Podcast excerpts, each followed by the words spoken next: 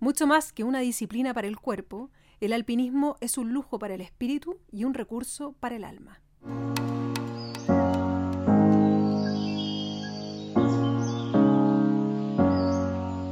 Soy Carolina Fernández y esto es Montaña para Todos.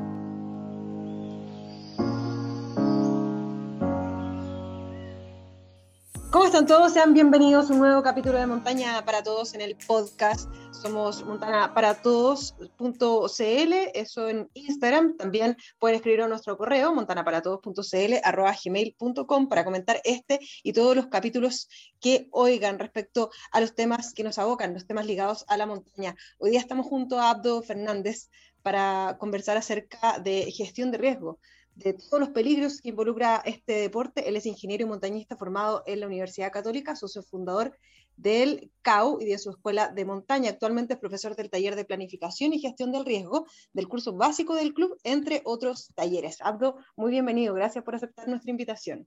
Hola Carolina, muchas gracias primero por, la invitación. Eh, hay un dicho que dice, el que nada sabe, nada teme. Se aplica mucho a nivel de montaña Primero quería introducir esta conversación preguntándote cuáles son los principales motivos de, de accidente de montaña en nuestro país. Mira, la mayoría de los accidentes eh, y los rescates ocurren en zonas periurbanas, es decir, alrededor de las ciudades. Acá en Santiago, por ejemplo, en el Cerro Manquehue, era el lugar donde se registraban más rescates, siendo que es un lugar considerado, entre comillas, fácil Mm. y, donde la gente va a hacer sus primeros cerros y, han habido accidentes inclusive fatales en ese cerro. En el caso de los parques nacionales, por ejemplo, el Parque La Campana, el que registra la mayor cantidad de accidentes y extravíos, es un parque donde se hace mucha actividad de montaña, aunque no lo parezca tanto. el perderse es una de las cosas más relevantes a la hora de que una salida se transforme en un accidente. Y eso también va ligado, Abdo, a la poca señalización muchas veces que existe, la incapacidad de las mismas personas que, que subimos de tener conceptos mínimos de ubicación en un terreno, por ejemplo, tú hablabas del Manquehue, el Manquehue es fácil relativamente ubicarse, ¿no? Decir, bueno, para allá está el norte, para allá está el sur, pero también hay personas que circulando en auto, se, se pierden en, la misma, en las mismas calles, que pierde la orientación, empieza a tener la cordillera de lado. Entonces, eso también es un factor, ¿no? El sector de, factor de la orientación y de la señalización en, los, en los cerros y montañas. Sí, bueno, hay lugares que están bien señalizados, otros que no tanto. El, el, ejemplo que te mencionaba del Parque La Campana es muy característico en eso porque uno se mete dentro de un bosque. Tanto en, el, en estos actividades en parques nacionales, en Manquehue, o lo que se hace en Cerro Provincia, por ejemplo, son actividades que fácilmente pueden ser subestimadas. Y lo primero, el tema de orientarse. Más del 50% de los accidentes que ocurren eh, le ocurren a personas que primero estaban perdidas. Eh, trataron de buscar camino por donde no era. Eh, mientras menos formación tengo, a más riesgo me voy a, me voy a exponer. Y nos van a quedar solamente estos accidentes que están que dependen del el riesgo que yo sé que existe y que lo estoy asumiendo. Hay ciertos riesgos que no son eliminables. Abdo, ya nos vamos a meter en, eso, en esos detalles, pero por ejemplo, si yo tengo un accidente o me pierdo en un cerro puntual, ¿qué es lo que debiera yo hacer? En este sentido, ¿sirve mi teléfono, por ejemplo, que yo porto como para enviar las coordenadas, por ejemplo, de dónde, dónde me encuentro? A veces, porque a diferencia de Europa, donde la mayoría de los cerros más conocidos al menos están muy cerca del centro urbano. Nosotros en general no tenemos señal de, teléfono en las montañas.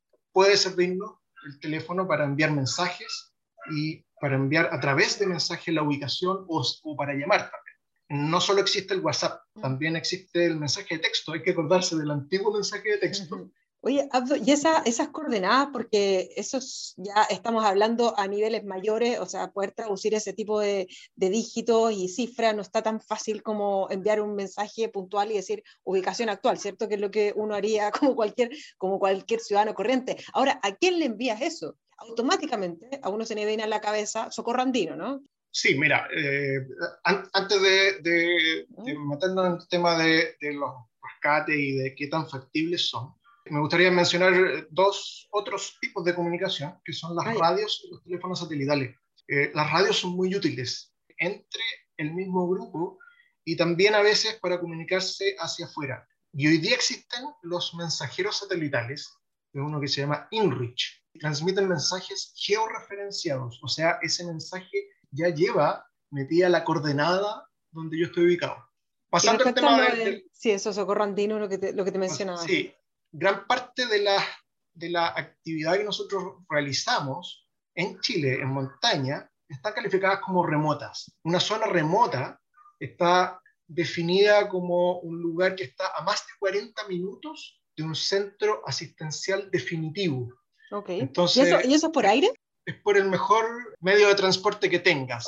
El problema es que un rescate aéreo no siempre es posible. Socorro Andino es el, la institución que todos tenemos en la mente como que es la institución de primera respuesta y en realidad legalmente no es socorrentino, sino que es ONEMI. Y ONEMI le tiene que dar la señal a socorrentino para que salga. Y de ONEMI también reciben la señal GOPE de carabineros. También hay en algunas regiones de Chile están las patrullas de rescate del ejército, las PARME, pero ahí la vuelta es más larga. Entonces, aun cuando yo sea capaz de entregar una ubicación, eh, hacer un llamado de emergencia, va a depender de muchas cosas en cuánto tiempo voy a poder recibir ayuda. Puede ser de varias, varias horas y hasta puede ser de, más de un día. En ese sentido, el grupo con el que uno sale a la montaña es la primera respuesta ante cualquier emergencia. En resumen, esto del llamado mágico, que voy a llamar y me van a venir a sacar de acá, no existe. Y también es importante, Abdo, eh, dejar aviso, ¿no? Sí, eso es, indudablemente muy importante alguien que sepa lo que tú estás haciendo y que sea capaz de contactar a otra gente que te pueda ayudar, pero eso es importantísimo. Mm, muy, muy relevante esa parte. Y, si entramos al detalle, ¿a qué le vamos a llamar peligro y a qué le vamos a llamar riesgo en esta actividad? Un peligro es algo que está, es una fuente, una condición que puede causar un daño. El riesgo, en cambio, depende de que yo vaya, porque el riesgo se relaciona con la probabilidad de que ese peligro me haga daño y cuánto daño me puede hacer. Un acarreo, una zona de caída de piedras, eso es un peligro. El riesgo es que me golpee una piedra. Por ejemplo, la corriente de un río siempre está ahí, pero el riesgo de ser arrastrado por el río o golpeado por una piedra que venga en el río solo va a existir si yo me expongo a ese riesgo. Todos estos peligros, estos riesgos, pueden ser evitados. En el fondo, uno tiene que tener consideraciones previas como para reducir el riesgo, ¿no? Déjame definir dos cosas más antes de, pasar a eso, que es el incidente y el accidente. El incidente es el casi casi, la anécdota. Y el accidente, ahí sí fue algo que yo no esperaba, pero que ocasionó daño. Cuando uno habla de accidentes, y en general las estadísticas de accidentes lo que muestran son esos, donde hubo daño, pero internacionalmente existen números que dicen que cada 80 incidentes hay 10 accidentes con lesiones graves y hay un accidente con una lesión muy grave o mortal. Esos 80 en general no se reportan. Mm. Quedan en, la anécdota del asado, pero, pero no, salen, no salen en ninguna parte. Entonces, mm. me puede pasar en, en el número uno. Exacto.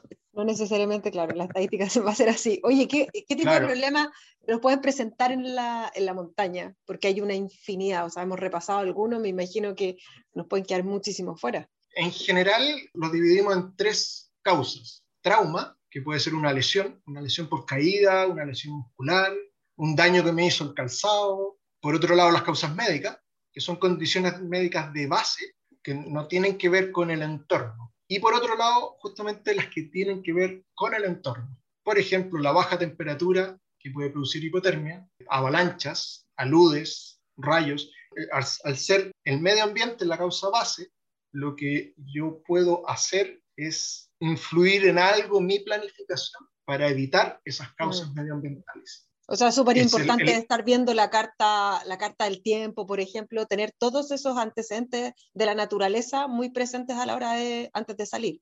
Absolutamente, todos los antecedentes de la ruta, de las condiciones, Sí, por ejemplo, no sé, em, hay veces en que uno chequea eh, tan solo el celular y te está diciendo que mañana, ojalá, porque hemos tenido un invierno muy seco, pero lloviese mañana eh, y lloviese con una probabilidad, aunque sea ínfima, de tormenta eléctrica. Ahí es recomendable no salir ni siquiera, ni siquiera al manquehuito, ¿cierto? En el caso de los que estamos acá en Santiago. Sí, sí, eh, claro, si te dice que hay probabilidad de tormenta eléctrica, y mm. justamente en los filos y en las cumbres es donde vamos a tener más problemas con las tormentas eléctricas. En ese sentido, es muy importante revisar no un pronóstico, sino que varios, y revisar pronósticos de montaña. No solamente los pronósticos que están hechos para la ciudad, sino que los que están hechos para la montaña, porque a veces el pronóstico de la ciudad no te dice nada, pero en la montaña hay tormenta eléctrica. Eso pasa muy a menudo. Oye, ¿y hay formas de, evitar los riesgos? Quizás no evitarlos, rebajarlos. Sí, eso es justamente una actividad que se llama gestión del riesgo y lo que busca es reducir los daños que nos pueden hacer, cosas que nos pueden pasar a partir de los factores anteriores que, hablamos, donde el, medio, el del medio ambiente sin duda es más fuerte. En este caso son cosas que yo hago para afrontar los riesgos a los que me enfrento en la montaña. La gestión del riesgo se basa en, disminuir tres patas. Uno es exposición, otro es probabilidad y otro son las consecuencias. Por ejemplo, si tenemos que pasar por una zona de caída de piedras, pasamos de a uno. Con eso disminuimos la exposición, porque si cae una piedra, no nos va a dañar a todos, sino que va a dañar a uno solo. Además, los compañeros que se quedan afuera se quedan atentos para dar una alerta en caso de caída de piedra. Y eso disminuye la probabilidad de ser golpeado para el que va cruzando. Y por supuesto, va a tener que usar casco. Y eso disminuye las consecuencias en caso de que lo golpee una piedra. Oye, ¿qué debemos considerar para rebajar esas probabilidades de accidentes en montaña? Planificar y gestionar el riesgo. Ojalá ambas actividades de forma integrada. Eh, la forma más clásica es identificar todo lo malo que me puede pasar en una salida y después asignar probabilidades de que esas cosas pasen y el daño que significaría y haría algo al respecto. Planificaría acciones en estas tres patas que conversamos del triángulo de gestión del riesgo. Probabilidad, exposición y consecuencias. Y, y básicamente es una tarea bien tediosa, tiene una connotación negativa, porque tú tienes estás con todo el entusiasmo, vamos al cerro, vamos a ver el objetivo, qué es lo que vamos a hacer, eh, juntamos, juntamos el equipo, juntamos a todas las personas, y de repente alguien se tiene que poner a pensar qué podría salir mal. Es una lata. Es como un poco aguafiesta, ¿no? El rol de, del que tiene que preparar eso. Súper aguafiesta. Entonces, el problema primero es encontrar a alguien que lo quiera hacer. Segundo, si alguien lo quiere hacer, los demás no le van a querer hacer mucho caso porque están todos pensando en el cerro, en la cumbre, y va a llegar este otro personaje y le va a decir, oye, pero ojo, que nos puede pasar, y nos puede pasar esto otro, y, y tiene otro tema. Deriva de esa metodología una que es muy conocida que se llama el 3x3, y es que yo voy viendo en temas de, del grupo humano, del terreno y de la meteorología, y lo veo antes, cuando llego al lugar, cuando la actividad empieza, y en los lugares específicos donde pueden haber riesgos cuando uno sale a la montaña, hace una serie de supuestos.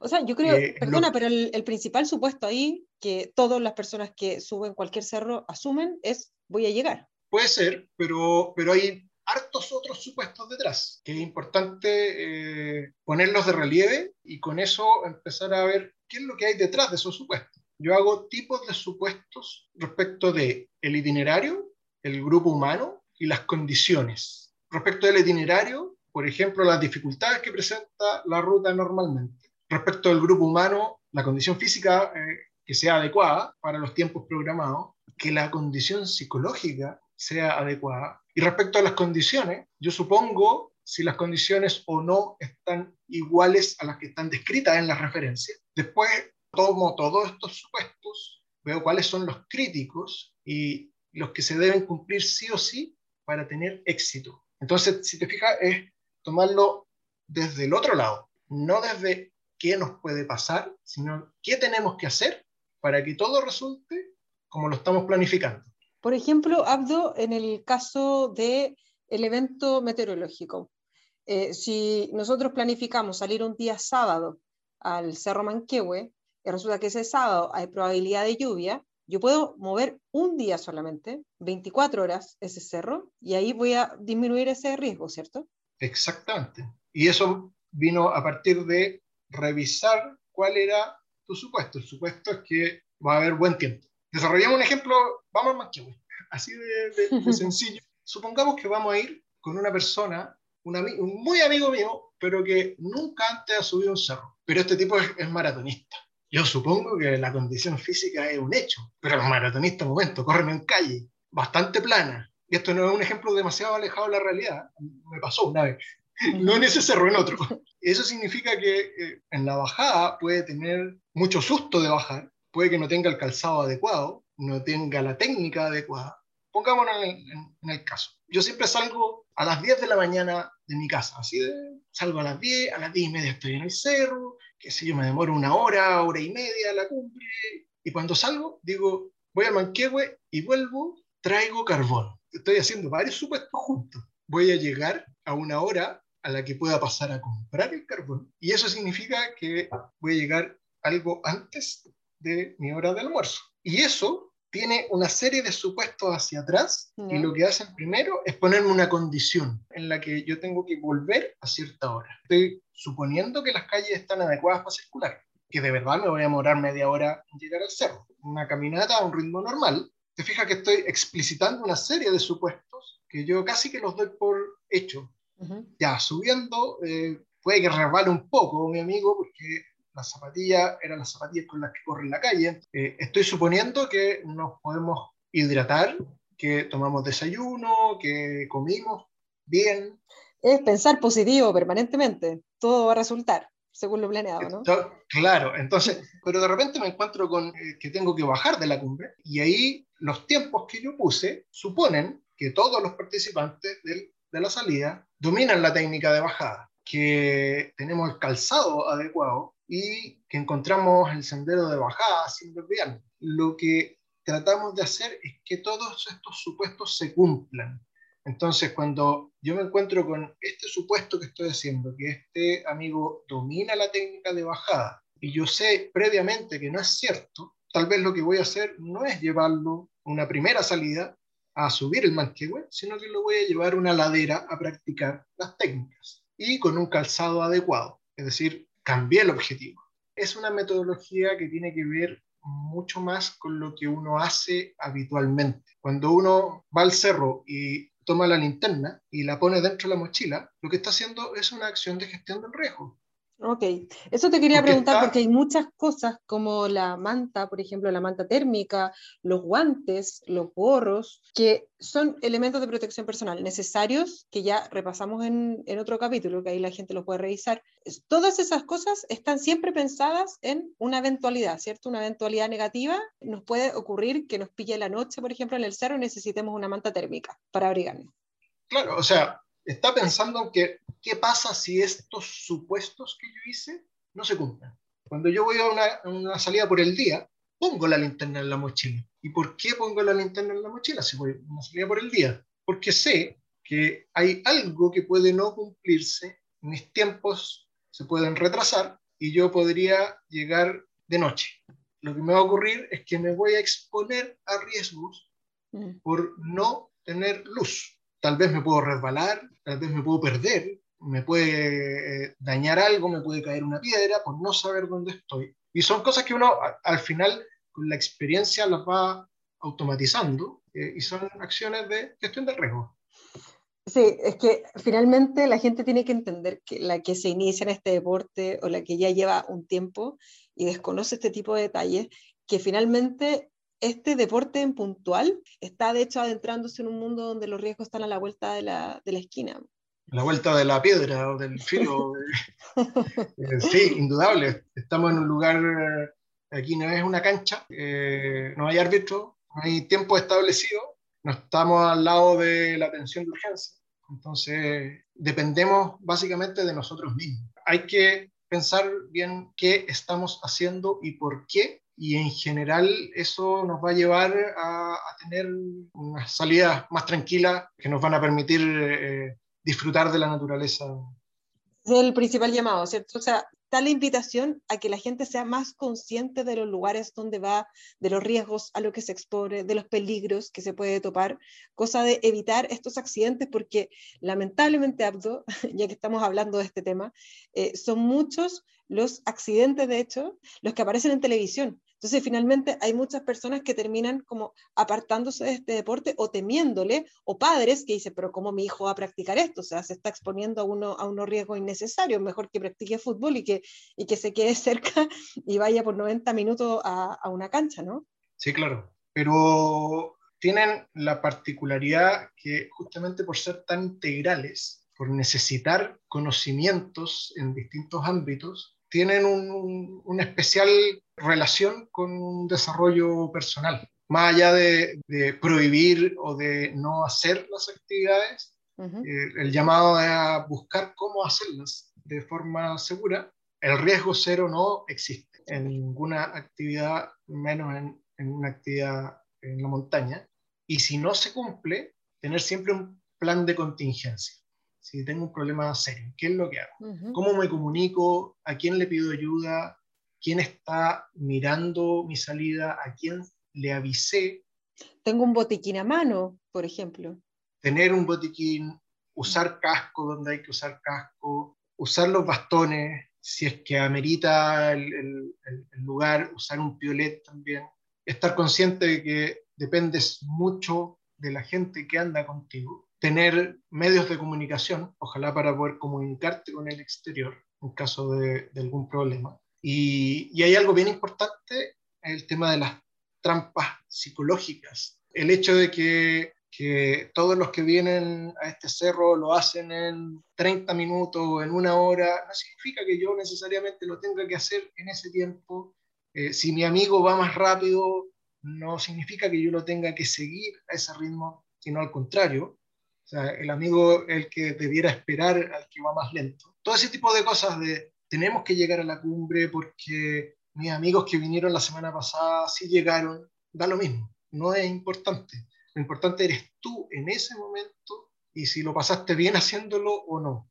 Y, y que vuelvas a la casa de forma segura y sin haber tenido problemas. Qué buen mensaje ese último, porque todos hemos caído en la trampa psicológica. Eso es innegable. Yo creo que el que diga que no está mintiendo, que ha ido a la montaña por lo menos. Abdo Fernández, te queremos agradecer eh, este tiempo con nosotros acá en Montana para Todos. Ha sido súper claro en los conceptos que nos has eh, entregado para explicarnos acerca de los riesgos y los peligros a los que nos vemos enfrentados, ojalá los menos, pero sí o sí que están ahí y hay que hacerles frente. Así es que gracias por, por tu tiempo y por, por haber sido tan didáctico en las explicaciones.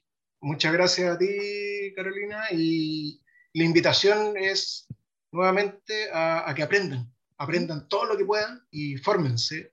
Van a poder encontrar cursos de distintas cosas y de distintos niveles y sin duda van, van a poder disfrutar eh, por muchos años esta actividad al aire libre eh, con menor probabilidad de tener problemas.